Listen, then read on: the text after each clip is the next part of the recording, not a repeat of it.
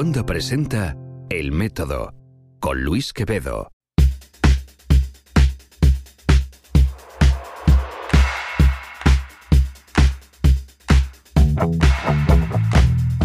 Hola, hola, hola, ¿qué tal? Soy Luis Quevedo, arroba Luis-Quevedo en las redes y esto es El Método, un podcast lleno de conversaciones e historias del pensamiento crítico, el mundo de la ciencia, que te van a hacer pensar, con suerte, sobre el lugar que ocupamos en este mundo Vamos a hablar ahora de uno de los temas más rabiosamente familiares que me he encontrado en mucho, mucho tiempo. Veréis, es un eh, paper, es un artículo científico recientemente muy fresco todavía, recién publicado en Nature Neuroscience, que me confesaba su autor, al que vais a oír en un momento, uno de sus autores, debería decir, que es Oscar Vilarroya, eh, desde la Autónoma de Barcelona, que ha tenido el. es de los que más impacto ha tenido en la historia de la publicación impacto mediático, esto es. Bueno, ¿de qué trata? Trata sobre el cerebro de las madres, de cómo el embarazo cambia estructuralmente, cambia la sinapsis, cambia el número y la localización de neuronas y conexiones entre estas de las mamás. ¿Qué está pasando? Bueno, todos eh, conocemos el mito del pregnant brain o del cerebro de embarazada, los despistes, eh, los cambios eh, cognitivos. Sin embargo, su, su autor, en este caso, nos llama la atención. No malinterpretemos los titulares esto no va ni mucho menos de, que cambie el estilo cognitivo de las mamás. De hecho, en test de cociente y en test de habilidades cognitivas se puntúan igual de bien antes, durante que después del embarazo. Esto tiene que ver con qué cambios estructurales se producen en el cerebro de las mamás durante el embarazo que las predisponen, las hacen mejores para entender, para cuidar, para guiar a el chaval o a la niña que van a tener eh, es eh, fundamental porque una vez eh, visto, y nos lo va yo creo a confesar el autor en, unos minutos en la conversación que tuvimos, pero em, son todo cambios que una vez se conocen son obvios. Oscar dice a toro pasado lo son y, es así, pero claro, había que encontrarlos, había que hacer los, los escáneres, los fMRIs, había que encontrar dónde y por qué. Queda mucho todavía por investigar en, este, en este asunto de cómo cambia físicamente el cerebro de las madres durante el embarazo, el parto, em, la lactancia, etcétera. Pero la verdad es que es un trabajo magnífico que os voy a dejar ya aquí para que disfrutéis. Deciros brevemente que el método podéis encontrar todos los episodios en el método.fm. Si queréis más podcasts, eh, lo mejor es que vayáis a cuonda.com, la comunidad de podcasts independientes en español, de la que este programa es un orgulloso fundador. Eh, recordaos que una entrevista editada, corta, distinta, em, más visual, eso sí, con Oscar Vilarroya se ve o se ha visto en CST, Ciencias y Tecnología, mi programa diario de la NTN 24 en Nueva York, Nueva York y toda América Latina, 20 países. Eh, si queréis verla podéis ir a ntn24.com y buscar vuestro dial allí y si no en las notas del podcast hay siempre un stream para que lo podáis sintonizar cada día 11 y media de la mañana horario de Nueva York. No os lo perdáis para estar al día, no solo de ciencia, sino también de temas de salud y tecnología. Bueno, os dejo ya, vamos a escuchar a Oscar en un segundo. Que lo disfrutéis. Wanda, la red de podcast independientes en español. Oscar, muy bienvenido al programa. Gracias por estar con nosotros. Gracias por invitarme, Luis.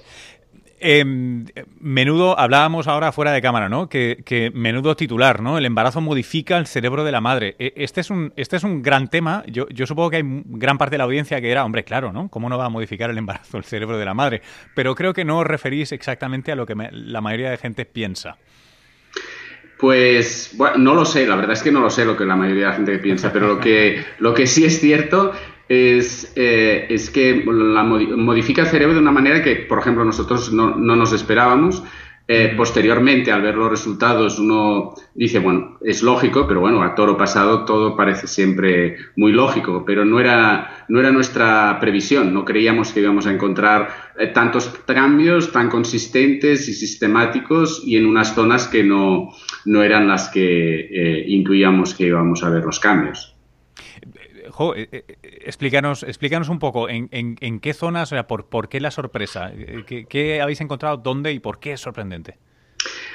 Bien, mira, los cambios los hemos encontrado en una red de áreas que mm, se conoce por otros estudios, que se denomina de dos maneras. Una es, es la, red por defecto, que es una, una red de, de áreas cerebrales que se identificó eh, durante eh, estudios de resonancia magnética funcional y en las que las personas lo que hacían eran estar en reposo pensando en sus cosas.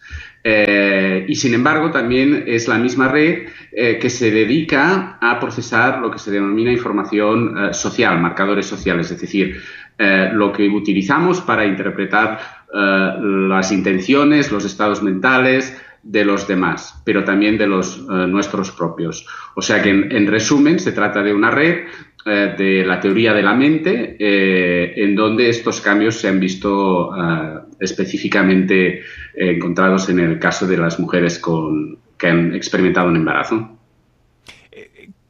¿Cómo eh, ¿cómo averiguáis esto? ¿Son estudios de los de, decía, resonancia magnética? Para, para que se imagine la, audiencia, son de estos en los que se escanea el cerebro con, con actividad, ¿no? Se ve un poco la actividad del cerebro y veis las diferencias entre mujeres haciendo las mismas tareas, ¿no? Las que han sido madres o no han sido madres, o cómo, cómo va. Exactamente, se utilizan eh, estos escáneres de resonancia magnética que habitualmente se utilizan para para estudiar lesiones de tejido, eh, por ejemplo, muscular o articular, pero también eh, lesiones en el cerebro. Y lo que hicimos fue eh, utilizar estos, estos escáneres para escanear a las mujeres antes de que se quedaran embarazadas, después del parto, no más de dos meses después del parto y al cabo de dos años. lo comparamos con escáneres de sus parejas masculinas y también con un grupo de parejas que no tuvieron uh, un hijo. Eh, se hicieron escáneres o análisis de, la estructura del cerebro, pero también análisis de la función del cerebro después del parto, eh, mientras las mujeres observaban las fotos de sus hijos comparado con fotos de otros bebés que no eran sus hijos. Y eso nos permitió hacer los análisis tanto de la estructura del cerebro como de la función del cerebro. ¿Qué, tipo de cambios? Eh, había leído por algún lado que, es un cambio de como de simplificación, poda, reducción.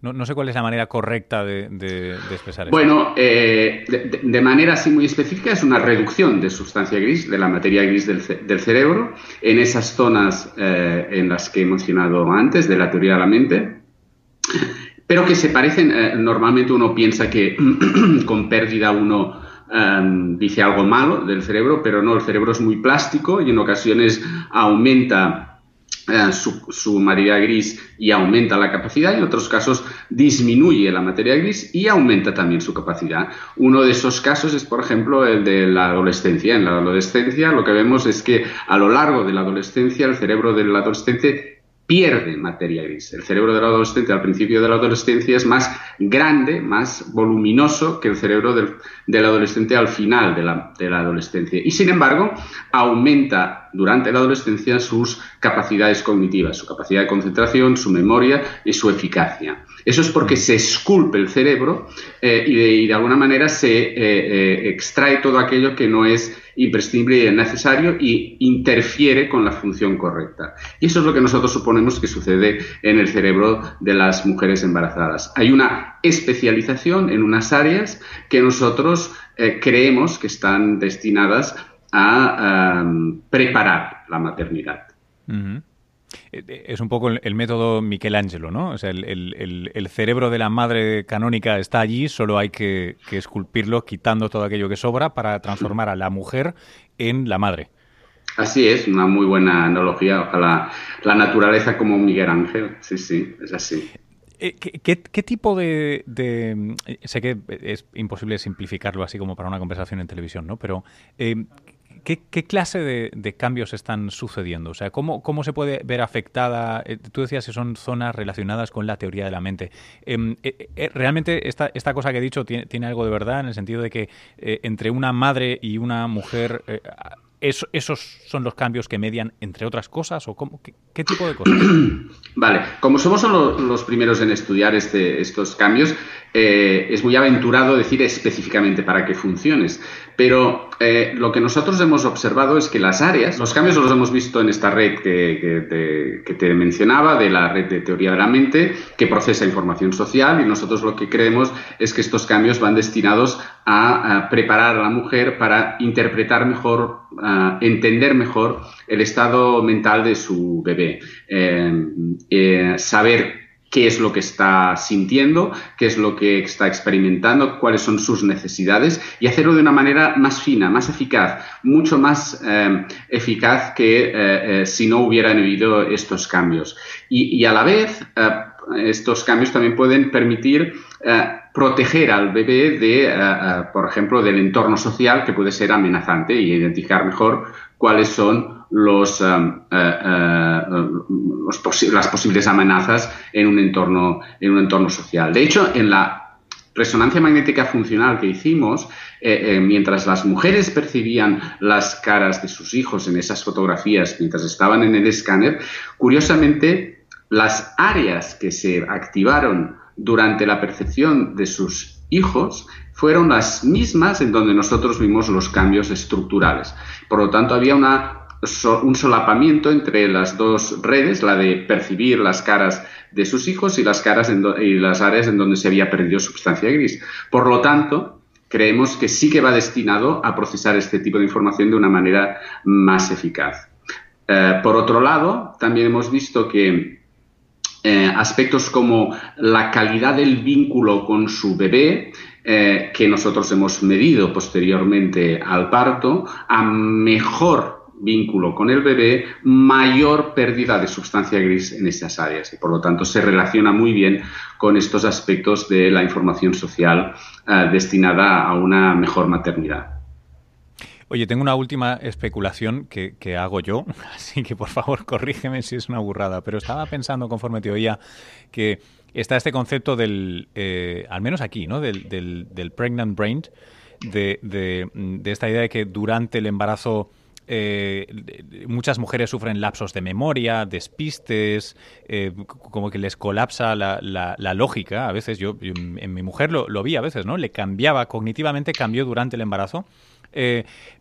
De repente podríamos estar viendo eh, el proceso de, transformación, esa plasticidad acelerada, eh, em, como perturbando el normal funcionamiento del cerebro hasta que luego encuentra otro, otro equilibrio. puede ser. Sin embargo, nosotros hicimos pruebas de memoria y otras pruebas cognitivas previamente al embarazo y posteriormente al parto. Y no vimos eh, cambios del pre al post. Las mujeres fueron, tuvieron tanta capacidad memorística y de procesamiento cognitivo como antes del embarazo. Eh, sin embargo, no, no, no, era una batería excesivamente completa. Nosotros creemos de todas maneras que muchos de estos mitos y de estas leyendas sobre el cerebro de la madre tienen que ver más con los cambios de prioridades y la modificación eh, que tiene eh, esa persona que va a tener un hijo. Primero, no te olvidabas de las llaves porque las llaves no estaban acompañadas de un niño y luego te olvidas de las llaves porque lo que tienes es un niño. O sea que en ese caso la prioridad ha cambiado. ¿no? Qué interesante. Oye, mi, última pregunta es, eh, ¿cómo, ¿cómo, continuáis? ¿Qué preguntas os quedan abiertas y, tenéis intención de responder? Bueno, hay muchísimas preguntas. Evidentemente, al ser pionero, pues abre un campo infinito de posibilidades. Sin embargo, nuestras prioridades ahora es eh, intentar identificar cuáles son los factores inductores de estos, de estos cambios y eh, qué tipo de hormonas, por ejemplo, pueden ser, y luego en qué momento del embarazo empiezan a producirse este tipo de, de, este, de, estos cambios. Oscar, muchísimas gracias por tu tiempo. Eh, gracias a vosotros. El método con Luis Quevedo. Bueno, pues hasta aquí ha llegado esta edición del Método. Espero que hayáis disfrutado esta conversación con Óscar, con Óscar Vilarroya, de la Autónoma de Barcelona. Eh, deciros que hay, el, paper merece la pena si le podéis echar una ojeada, lo enlazaré en las notas del podcast. Como siempre, si queréis ver la, eh, versión en vídeo de la entrevista, podéis hacerlo en CST, Ciencia, Salud y Tecnología, mi programa diario en la NTN24 todos los días, once y media de Nueva York. Y eh, también animaros a que veáis, eh, a que escuchéis, mejor dicho, otros eh, episodios de este podcast en elmétodo.fm y más podcast en cuonda.com. Sugerencias, comentarios, críticas que me gustan todas a métodopodcast.gmail.com. A mí en las redes me encontráis, ya lo sabéis, como arroba luis-quevedo. Hasta la próxima. Os mando un gran abrazo desde Nueva York y si no nos escuchamos, hablamos antes, eh, felices fiestas. Hasta luego.